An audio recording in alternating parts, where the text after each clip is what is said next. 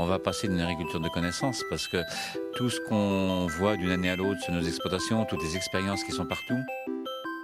Donc une règle importante pour moi, c'est que dans tous ces changements, j'y suis allé de manière progressive. Et euh, de, donner les moyens, d'expliquer aux, agriculteurs comment on peut changer, puisque le grand mot là c'est la transition, et je, j'abonde. Salut tout le monde eh ben, Aujourd'hui c'est un petit top 5 des innovations en agriculture que même James Bond il va être hyper jaloux. Bonjour à tous, je suis Marion Lemonnier et je suis une passionnée de l'agriculture et de l'alimentation. J'ai la chance de travailler depuis quelques années dans le secteur de l'agtech, c'est-à-dire de la technologie au service de l'agriculture. Ce podcast a été créé en partenariat avec la Ferme Digitale, une association qui regroupe une soixantaine de startups qui innovent pour une agriculture plus performante, durable et citoyenne. Je suis très heureuse de vous retrouver pour la deuxième saison de Futur Agri, le podcast sur l'innovation agricole. Pour bien démarrer cette saison 2, je vous propose de parler de la pluie et du beau temps.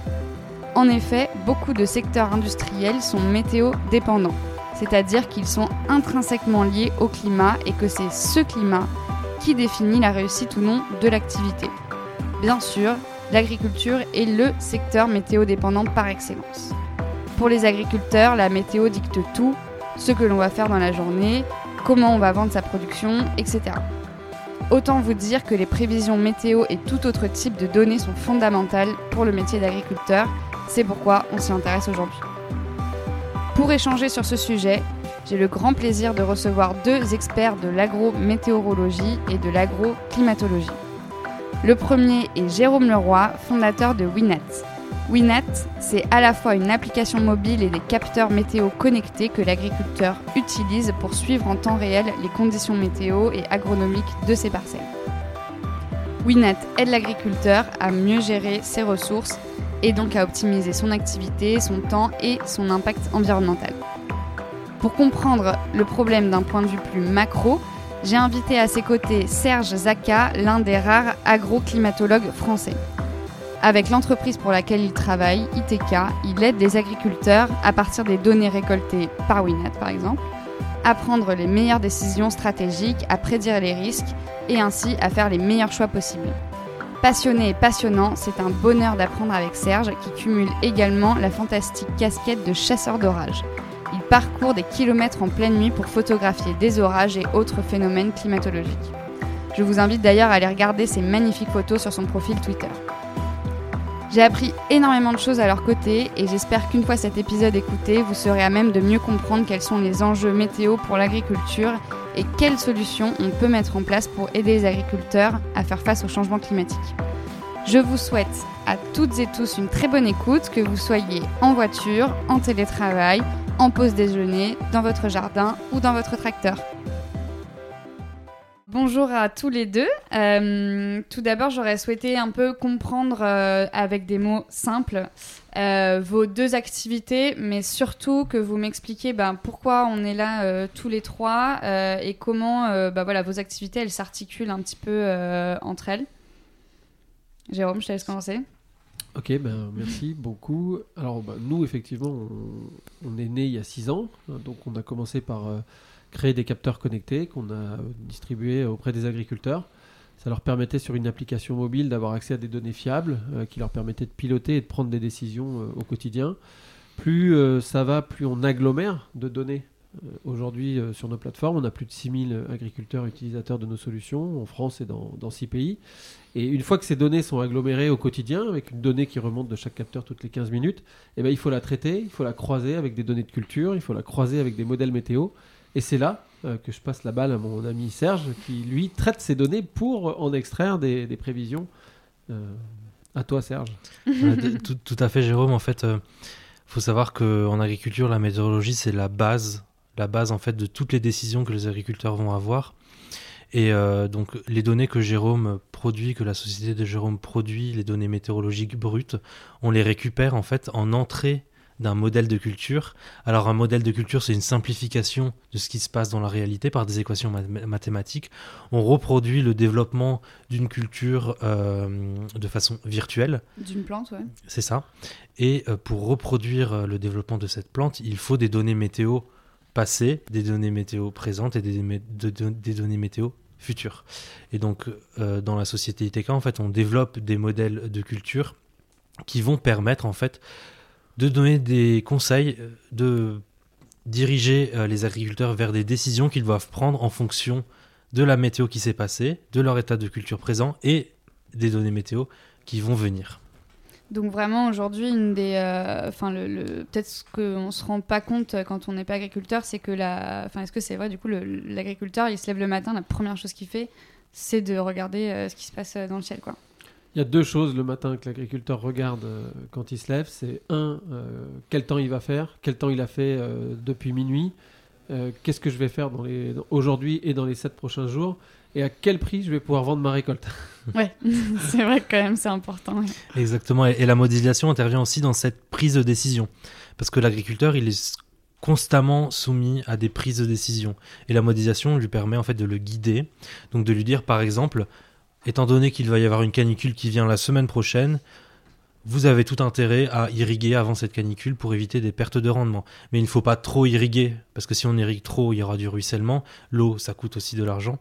Et donc, il veut par exemple apporter 15-20 mm à la culture de pluie pour passer cette canicule sans avoir trop de pertes. Et ça prend quelle forme du coup euh, justement ces données? Enfin, est-ce qu'aujourd'hui c'est quoi? Sur un ordinateur? Est-ce qu'ils ont des applis pour regarder ça tranquille euh, depuis chez eux? Enfin, quel format ça prend vraiment? Alors chez, Winat, c'est vraiment euh, l'assistant digital de l'agriculteur au quotidien, c'est-à-dire euh, du matin jusqu'au soir, on va l'aider euh, le matin à prendre en compte ce qui s'est passé, ce qui va se passer. On va pouvoir lui envoyer des notifications sur l'appli mobile, on va pouvoir lui envoyer des SMS, des emails en fonction de ce qu'il aura voulu programmer. On va pouvoir l'appeler même en cas d'alerte gel, par exemple, sur un viticulteur qui veut être alerté suffisamment en avance d'un risque de gel sur sa culture. Et ben on va lui envoyer une notification ou un SMS ou l'appeler, même le réveiller finalement pour qu'il aille euh, allumer ces, outils de lutte contre le gel.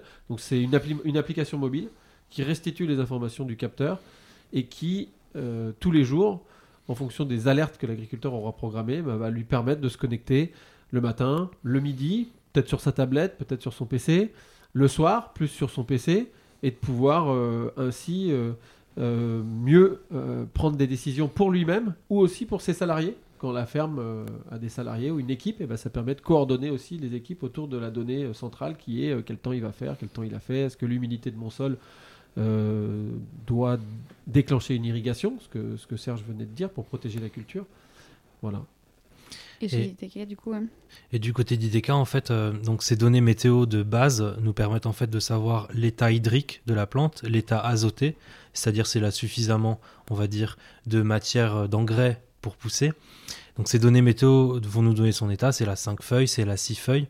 Et donc euh, l'agriculteur ou la coopérative, un regroupement d'agriculteurs, va permettre en fait de... On, on- on a une interface avec des graphiques, avec euh, des possibilités d'entrer des irrigations virtuelles, d'entrer des fertilisations virtuelles. Donc de simuler euh, si je fais ça, si j'irrigue maintenant, C'est qu'est-ce qui va se passer Si je mets des ça, en fait, on, etc. on reproduit ce qu'il s'est passé au cours de son année, on le reproduit de façon virtuelle.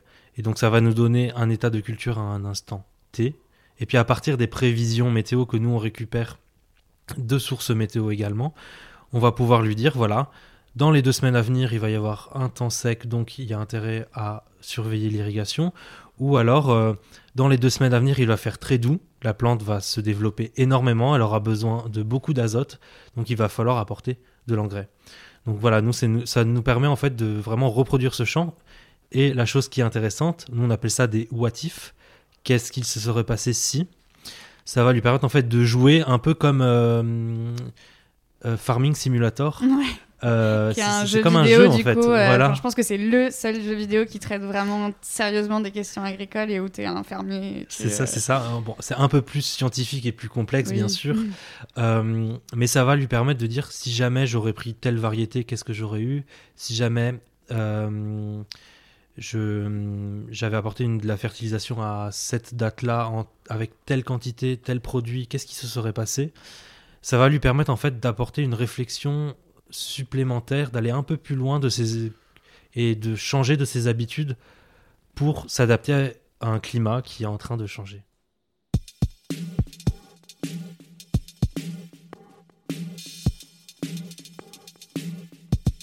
justement, on va en parler aujourd'hui un peu sur. euh, pense c'est intéressant parce qu'il s'est passé plein de choses en 2020. Il y a eu effectivement bah, euh, cette- ce nouveau type de crise. On n'en parlait pas avant, mais du coup, euh, maintenant, on a appris ce que c'était une crise sanitaire. Elle a pris clairement toute la place euh, dans, euh, bah, dans l'actu, etc. Mais euh, bah, la crise climatique, elle a bien continué quand même en 2020. Ça s'est pas arrêté. Euh, à quel type du coup euh, d'aléas ont fait face euh, les agriculteurs euh, cette année? Est-ce qu'il y a voilà, des caractéristiques un peu à noter euh, de, cette année 2020 pour les agriculteurs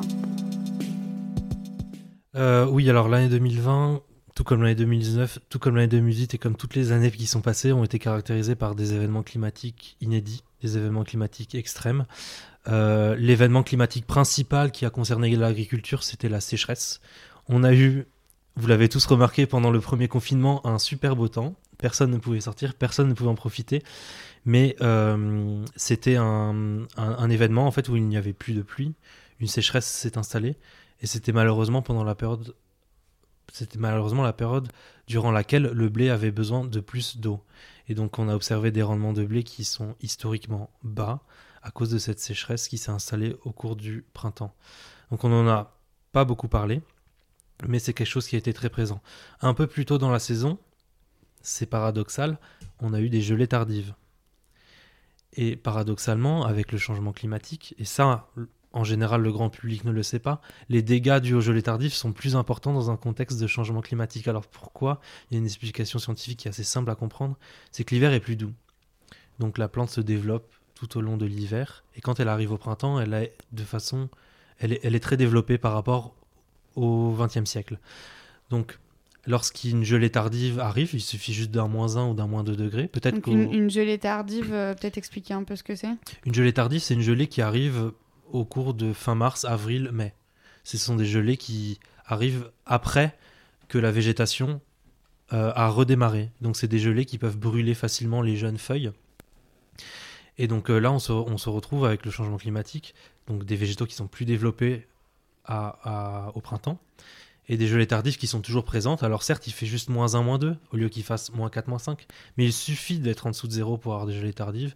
Et donc on a eu des gelées tardives euh, sur euh, l'ensemble euh, de la France, et qui ont eu des dégâts très importants sur euh, l'arboriculture notamment, un peu moins sur le blé.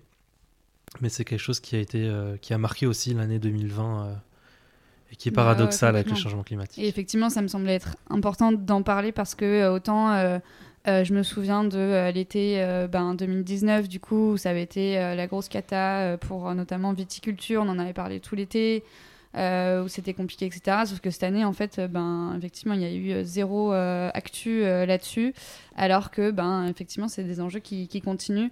Euh, toi, Jérôme, je sais pas si tu as eu des remontées euh, aussi euh, de tes clients là- là-dessus. Oui, bah effectivement, ça a été une année très, très chaude hein, en moyenne, hein, voilà, qui, qui- qui a impacté tous nos clients, bien évidemment sur le blé.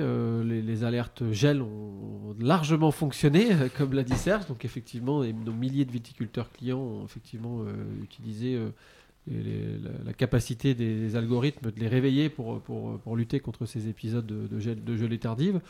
Euh, la sécheresse des sols aussi a été euh, dans, une, partie quart nord-est a été euh, aussi énorme liée à la sécheresse qui a donc aussi utilisé les ressources en eau, les réserves, et donc ne pas, permis aux agriculteurs jusqu'à la fin de la culture d'avoir de l'eau pour permettre à la plante d'exprimer un petit peu tout- tout- toute sa capacité. Donc on a aussi été effectivement, on a eu beaucoup de sollicitations sur la sur l'irrigation, sur la sécheresse. Et en fin d'année, il y a eu des pluies aussi extrêmement abondantes dans le sud euh, de l'Aquitaine. Donc on a aussi eu des l'effet finalement euh, inverse, euh, qui est euh, bah, une, une- une saturation des sols en eau qui ne permet pas aux agriculteurs d'aller semer. voilà, donc on a eu une- un cumul euh, de différents épisodes qui, qui sont, selon les territoires, dif- complètement euh, différents, euh, mais qui impactent les travaux agricoles au quotidien. Euh, et comme le disait Serge, soit qu'ils sont euh, chaque année de plus en plus intenses, euh, voire même cumulés.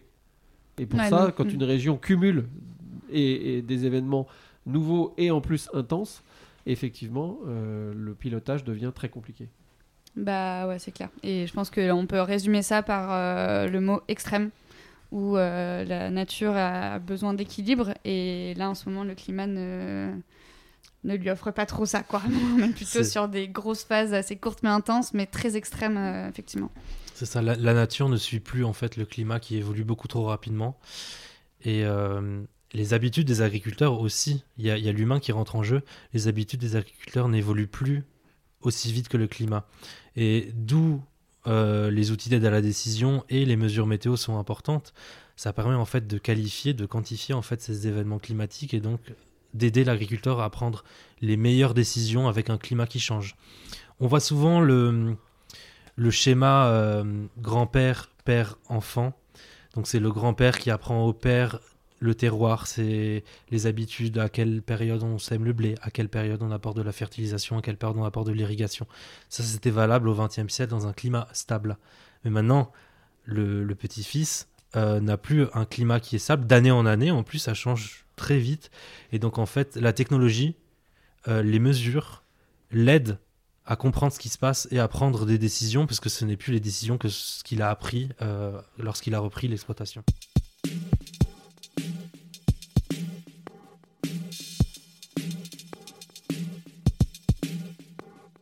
Et bah, justement, c'est de ça qu'on va, va parler maintenant. Avant d'aborder euh, effectivement plus précisément ce que ça apporte là, ces nouvelles euh, technologies, euh, peut-être comprendre un peu mieux de quels moyens, enfin comment il faisait un agriculteur avant effectivement l'arrivée d'Internet, des, objets connectés, etc., bah, que tu développes chez, chez Winnet notamment.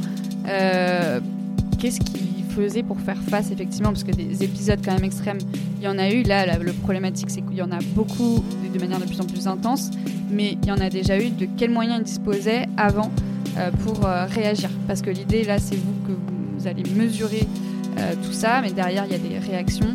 Bah, comment ça se passait Comment ça se passe en fait?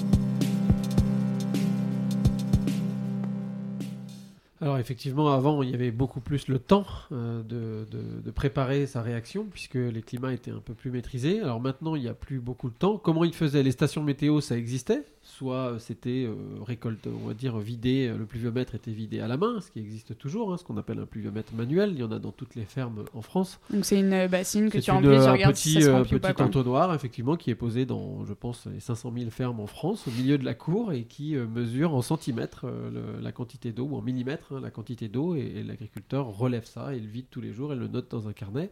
Alors c'est plus ou moins précis, puisque euh, ben, une fois, si on le regarde par en dessous, si on le regarde par dessus, c'est très approximatif, mais néanmoins, ça permet de récolter des données. Il y avait bien évidemment un réseau Météo France également, Météo France qui est un gros acteur euh, de la météo, qui a aussi des stations météo qui sont positionnées un peu partout en France. On va dire peut-être un millier à peu près de, de- de bases euh, météo euh, qui sont mesurées et récoltées tous les jours et qui permettent d'alimenter les modèles météo dont parlait Serge.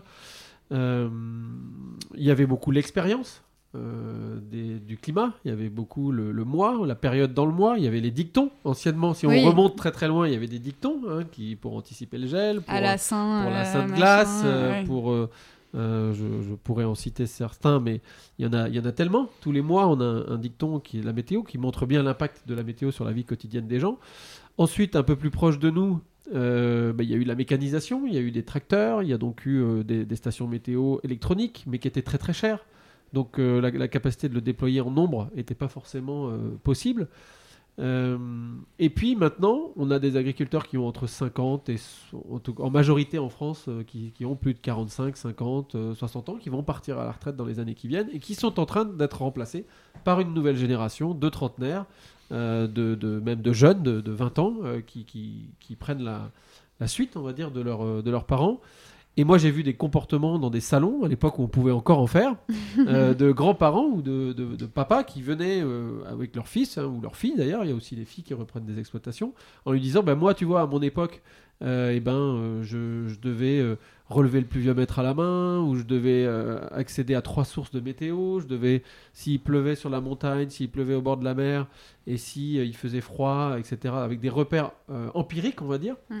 Alors moi, je te conseille d'investir dans un outil plus moderne, euh, plus fiable, euh, plus actuel, et, ça va c'est des heures que tu vas gagner euh, sur, dans ta semaine et dans ta journée. Et c'est ce qu'on constate aujourd'hui. C'est qu'avant, il avait le temps de le faire. Avant, le, les, les, rendements étaient pas, en tout cas la qualité de vie de l'agriculteur était moins prise en compte euh, que que- qu'aujourd'hui. et donc l'agriculteur, il travaillait beaucoup, et il travaille toujours beaucoup. Et donc les jeunes qui veulent reprendre et qui veulent s'investir dans l'agriculture, eh ben, ils ont aussi envie d'avoir des week-ends, ils ont aussi envie d'avoir une vie de famille.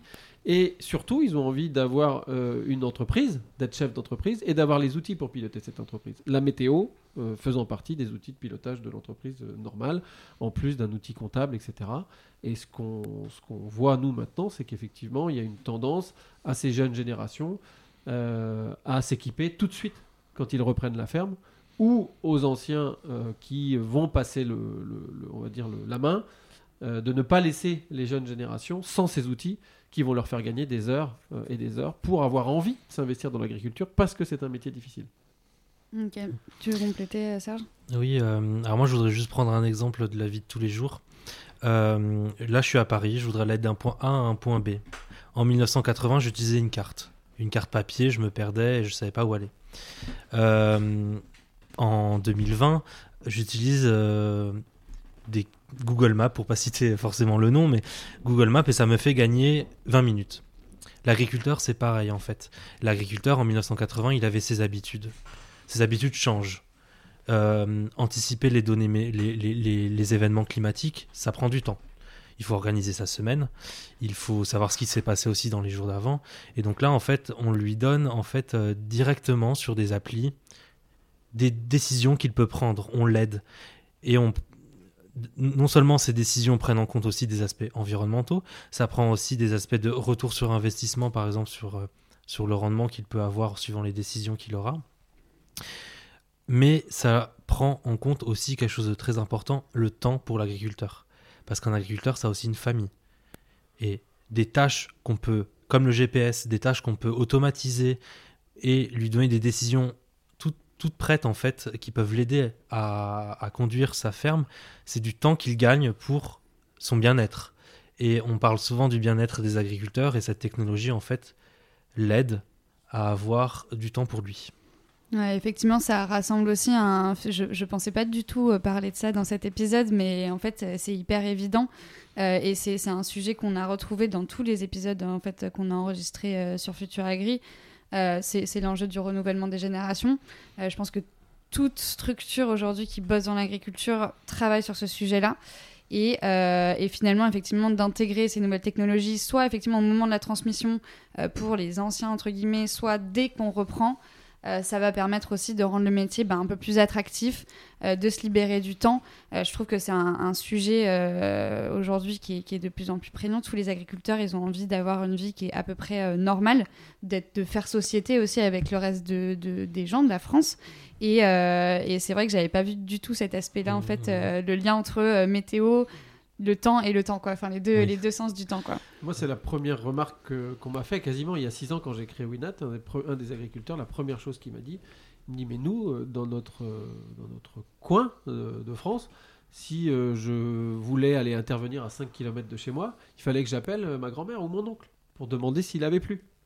Ouais. Ça, c'est. Il n'a plus le temps de le faire aujourd'hui. Non, c'est clair.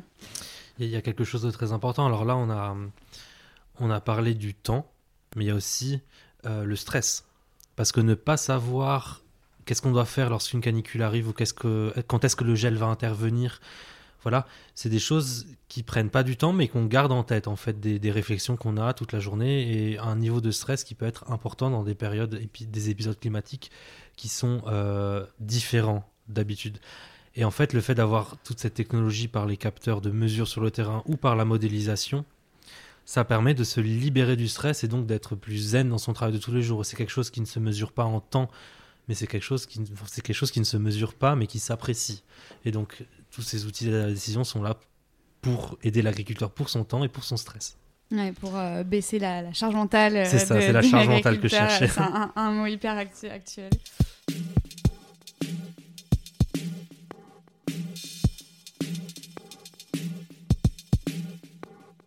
Merci beaucoup pour un peu ce retour aussi historique et comprendre un peu le, contexte euh, de, création de toutes ces, euh, de toutes ces technologies. Euh, mon dernier sujet, c'était un peu sur effectivement plus ben, faire une perspective sur les années futures.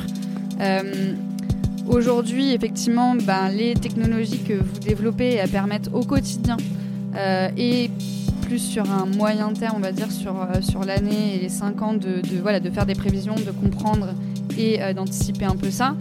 Euh, la perspective, par contre, sur les 10, 20, 50 prochaines années, bah, ça n'a pas l'air euh, chouette chouette euh, pour, euh, pour le climat. Euh, Peut-être Serge, tu pourras euh, euh, nous décrire un petit peu ça. Euh, ma question c'est est-ce qu'on n'est pas en train là d'innover pour s'adapter un peu à court terme euh, et effectivement permettre de là réagir tout de suite?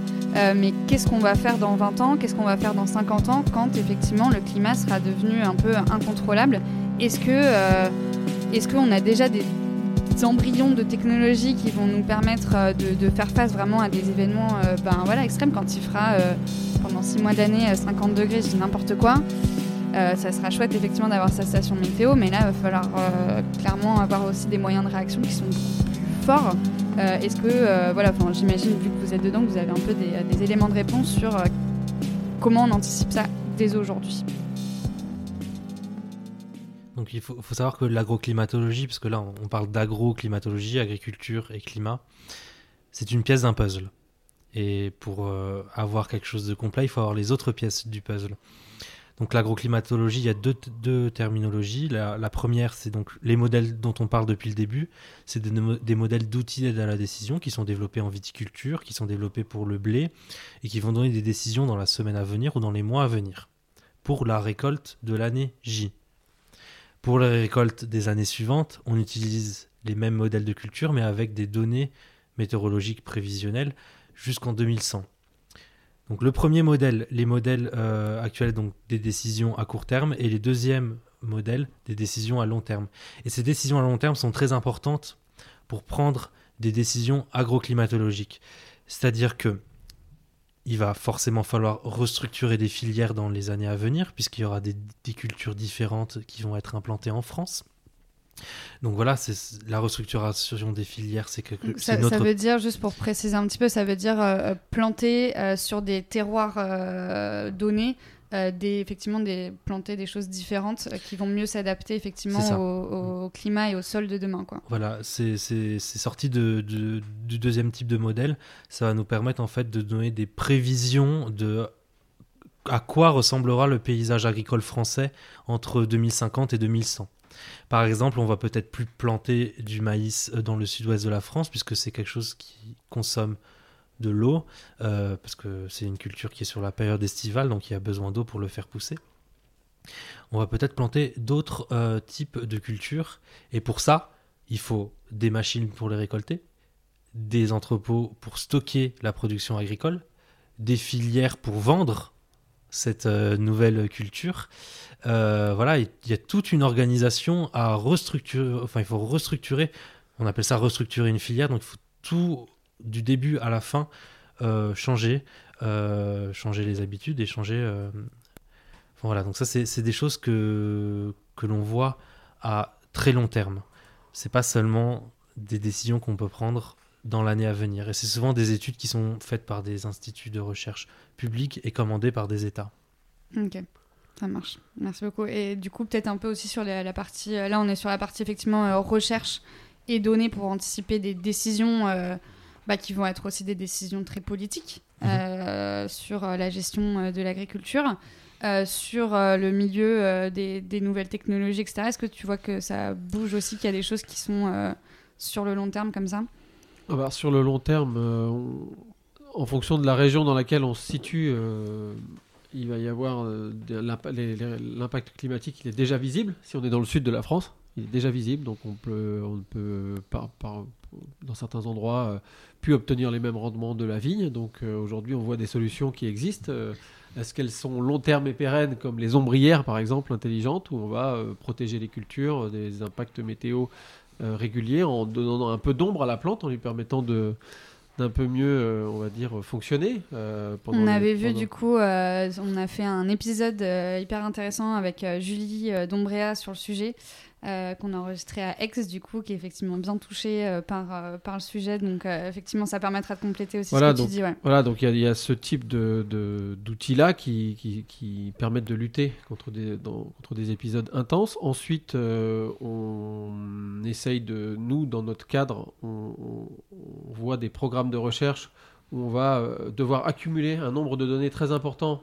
On a parlé de la météo, mais il y a aussi le sol qui est très important. Ouais. Prise en compte du sol, euh, le sol qui est, euh, pour, dans certains endroits, euh, de moins en moins fertile. Donc il faut redonner de la fertilité à ce sol. Il y a plein d'innovations en biotechnologie qui sont en plein essor, euh, de sociétés, de boîtes qui font partie de la ferme digitale d'ailleurs, euh, comme Mycophyto, euh, qui est Mhm. une société qui améliore la qualité, on va dire, des, des- du, du sol et qui permet en fait aux plantes de moins demander d'eau, par exemple, ou d'être plus, de, de permettre de faciliter le développement Ouais. de la culture. Mhm.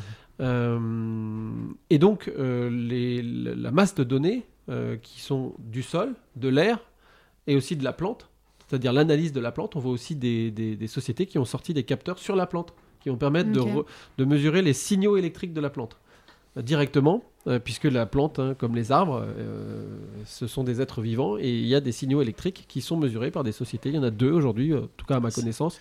Il y en a une en Hollande et une à Bordeaux. Et ces signaux électriques vont permettre euh, de faire des programmes de recherche et développement euh, court, moyen et long terme et qui vont permettre de choisir les bons cépages ou les bonnes, euh, les bonnes variétés, pour croiser des variétés entre elles, pour être résistantes à terme à des épisodes climatiques, voire même sur des sols non irrigués, puisque la plupart des terres agricoles dans le monde sont non irriguées. Donc les recherches, en tout cas telles que moi je le pressens, c'est qu'effectivement l'irrigation est, euh, est un outil qui permet d'améliorer les rendements agricoles, mais il y a un autre sujet fondamental qui est que fait-on quand il n'y en a pas d'eau, quand on Mm. n'a pas d'eau, quand la ça. plante en a besoin? Mhm. Et donc là on travaille plutôt sur la génétique euh, végétale. Euh, et pour ça il faut mesurer euh, pendant une année, deux années, trois années, quatre années. il faut mesurer, comme le disait Serge, c'est long euh, de mesurer le comportement d'une culture, de trouver le bon cépage. Récemment, l'INRA, par exemple, de, l'INRA en France a sorti trois nouveaux cépages agricoles qui sont en cours d'être euh, plantés et qui sont essayés dans des régions agricoles et qui sont, censés répondre à deux problèmes. Un, une maladie qui est la maladie du bois qui, détruit beaucoup de vignes. Et deux, la sécheresse. Et donc, euh, ces nouveaux cépages sont issus d'années de, de recherche et développement. Et pendant ces années de recherche et développement, eh ben, des, des- des données ont été accumulées, des données météo, des données dans le sol et des données de la plante. Euh, moi, c'est ça qui va guider euh, nos- le, le- le développement futur. En tout cas, le développement d'une agriculture sur les territoires qui vont être impactés par un changement climatique. Si les filières ne sont pas restructurées ou ne sont pas n'ont pas préparé cette évolution de la génétique ou des, variétés adaptées au, mic- au microclimat futur, euh, bah, ce sera compliqué effectivement de garder de l'agriculture sur certains territoires. Alors il y a beaucoup d'agriculteurs qui ont déjà pris les devants en plantant des, cultures qui n'ont pas besoin d'eau euh, ou en changeant la vigne pour une autre culture, etc. Euh, mais c'est tout un fonctionnement, comme le, dit, comme le disait Serge, on est tous imbriqués dans un écosystème euh, et il faut que tout le monde travaille ensemble. Et je pense que l'autre message, c'est que c'est qu'il faut que tout le monde travaille plus ensemble. Il n'y a pas la technologie d'un côté, la recherche de l'autre, Mm. la politique euh, de l'autre, parfois avec sa vision euh, Mhm. court terme, mais mine de rien, son, sa mission long terme. Et c'est tout ça qu'on essaye de, favoriser aussi euh, au sein de l'écosystème des, so- des sociétés innovantes de la ferme digitale, c'est d'essayer de, parler le plus possible euh, de, nos initiatives qui remontent du terrain pour faire évoluer des politiques long terme euh, et, lancer des programmes de recherche et développement qui visent la, résilience de, nos agricultures dans certains territoires qui sont en fort risque de ne plus pouvoir générer des emplois demain, puisque c'est aussi, euh, moi j'ai des enfants, euh, et j'ai envie qu'ils aient du travail et que ce pays reste un pays agricole. Euh, et donc ces investissements sont pour moi fondamentaux. Voilà. C'est clair. Mais en fait, au final, on voit que, que l'agriculture connectée est au, au centre de. Je reprends cette image du puzzle. hein. C'est vraiment la pièce centrale qui permet quand même de relier euh, la politique, qui permet de relier euh, le marché, les filières, qui permet de relier aussi la génétique. C'est quelque chose qui regroupe toutes ces La informations. et santé qui- aussi. voilà, et qui permet de délivrer en fait des messages, qui permet de délivrer des décisions pour garantir à la France d'avoir une production agricole suffisante avec un changement climatique. Jusqu'à une certaine limite. Il y a certains épisodes qu'on a observés en France, comme le 28 juin 2019, où il a fait 46,1 degrés dans l'Hérault et dans le Gard. Là, que ce soit en génétique, que ce soit de la gestion de l'eau, que ce soit de la politique, que ce soit de la... n'importe quelle, il n'y a pas de solution. Il, il y a, Pour n'importe quelle plante ou pour la vigne? Enfin, Est-ce que, parce que effectivement, pour rappeler un peu le contexte, ce qui s'est passé, c'est que effectivement, on a dépassé un seuil de degré euh, où la plante ne fait plus de photosynthèse, c'est ça? Et où du coup, non Alors, j'ai- non, c'est pas ça. c'est pas tout à fait ça. C'est qu'en fait, euh, les 46 degrés étaient couplés à un Mistral qui soufflait à 30 à, à 50 km par heure. Et donc, euh, ce qui a accentué, en fait, on appelle ça l'évapotranspiration, donc la perte d'eau du sol et de la plante, euh, et qui a fait que la plante s'est desséchée sur place en quelques heures. C'est un événement inédit et on n'a aucune solution jusqu'à présent, que ce soit scientifique ou euh, en agriculture connectée, pour euh, faire face à ce type de- d'épisode. Alors, la modélisation euh, et les mesures scientifiques nous permettent de qualifier l'événement, de limiter ses impacts. On a des, personnes qui utilisent des outils qu'on développe à ITK, l'outil Vintel. On leur a préconisé de mettre une certaine quantité d'eau avant la, canicule. Certaines parcelles ont- n'ont pas reçu d'eau, d'autres en ont reçu. Et donc les parcelles qui ont reçu de l'eau, elles ont eu moins de dégâts. Elles en ont eu parce qu'il y a un moment où on dépasse la limite génétique des végétaux, mais ça permet quand même de limiter les dégâts. Donc on n'a pas réponse à tous euh, les types euh, d'événements. Il va peut-être falloir aussi penser que euh, certains événements climatiques vont rendre certaines régions de France impropres à certaines cultures. Et est-ce que justement, ouais, c'était parce que c'était la vigne et que c'était avec la vigne qu'on avait dépassé ce seuil, ou est-ce que n'importe quelle plante aurait euh, Alors la vigne, subi ce- un symbole. La vigne, c'est toute une histoire et c'est l'un des végétaux les plus résistants du sud de la France. On a eu des dégâts sur l'olivier et on a eu des dégâts sur les lauriers, qui sont des symboles du climat Ah, méditerranéen. bien sûr. Donc à partir de ce moment-là, lorsqu'on voit des dégâts sur des symboles qui remontent jusqu'à Jules César, vous vous rappelez avec ses lauriers, bah on se dit que Ouais, là, on est plus dans une voie de désertification, c'est-à-dire des endroits où des végétaux ne peuvent plus pousser. Alors on n'en est pas encore à là, Oui, oui. bien sûr. La technologie permet de limiter les dégâts jusqu'à un certain niveau. Peut-être qu'en 2100, euh, on ne pourra plus cultiver certaines, euh, certains cépages.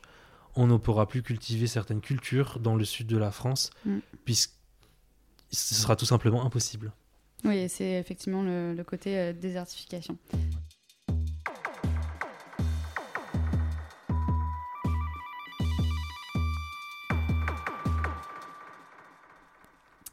Du coup, on passe aux petites euh, questions de la fin. Euh, donc, on va avoir euh, trois questions et deux réponses à chaque fois, vu que vous êtes deux.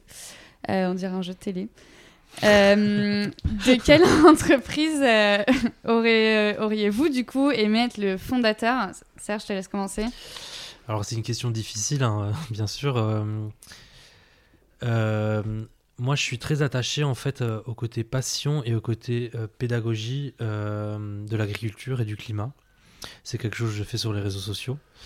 Et une entreprise en fait qui m'aurait tenu à cœur. Alors on peut pas tout faire dans la vie. Je suis très content de ce que je fais dans ma vie, mais ce serait d'avoir une entreprise qui permet en fait de produire des reportages à tout type de public, un peu du style ce que fait Mac Lesguy ou Jamy. Euh, C'est pas sorcier. voilà, c'est ça.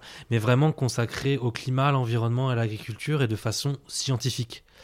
Euh, C'est-à-dire après lecture d'articles scientifiques et de façon non poétique, vraiment rester terre à terre et scientifique.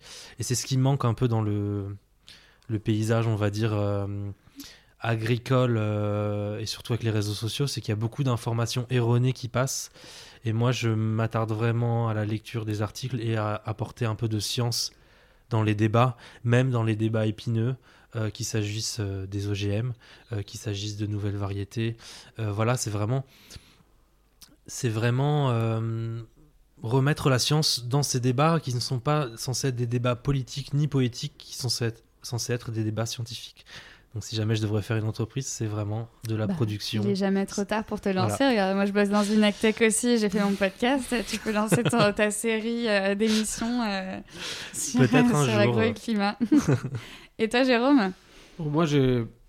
Ça fait plusieurs fois qu'on me pose cette question, et moi, en fait, l'entreprise que j'aurais aimé fonder, cofonder, parce que euh, moi, je, maintenant, je, je, si je recrée une entreprise, je, Tu la ouais. cofonderai avec, je pense, plusieurs personnes, parce que je pense que c'est fondamental de partager avec chacun un peu sa, sa valeur ajoutée.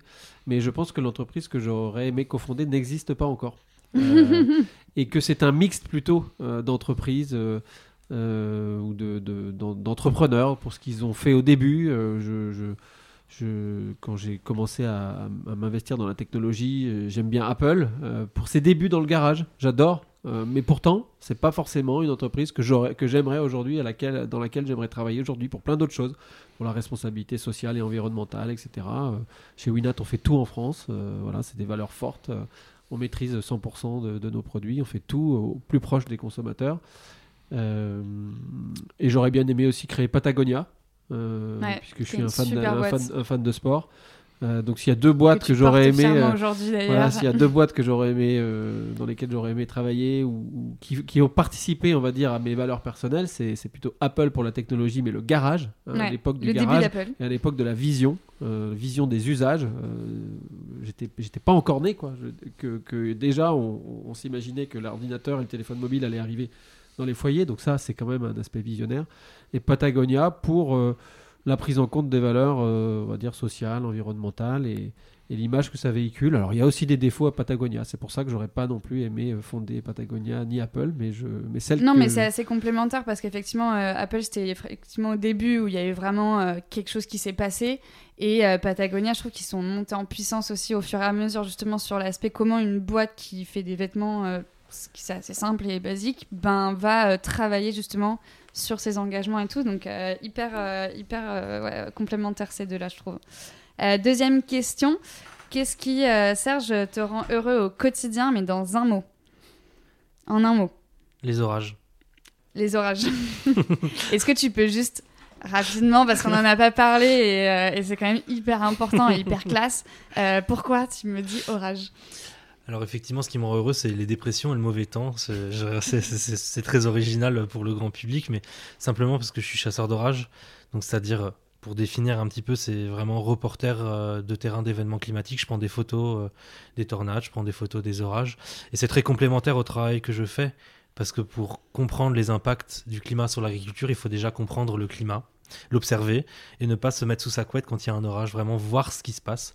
Et donc moi, quand il y a de l'orage, je suis très content. Et du coup, euh, où est-ce qu'on peut trouver euh, tes photos? Bah, j'ai un site internet euh, serge-zaka.com. Je suis également On présent ça, sur ouais. Twitter, sur lequel je fais beaucoup de pédagogie sur l'agroclimatologie, euh, sur Facebook et sur Instagram. Trop bien.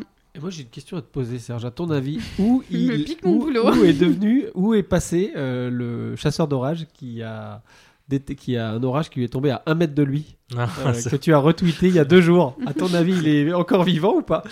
C'est vrai, j'ai fait un tweet euh, où les, les gens se posaient la question. Euh, j'ai demandé euh, à la personne qui avait initialement posé cette vidéo s'il était toujours vivant. J'ai pas demandé dans quel état. Et apparemment, il est toujours vivant. L'éclair serait tombé sur un, un poteau électrique qui est euh, à 10 mètres de lui. Et avec le reflet de l'éclair dans la lentille, on a l'impression qu'il tombe à 1 mètre. Donc voilà, la personne a pris euh, l'électricité, mais c'était pas de façon mortelle. Ok. Bon, Voilà, on est heureux de le savoir, merci. Je connaissais pas cette nouvelle, du coup je suis contente qu'elle ait une fin à peu près heureuse.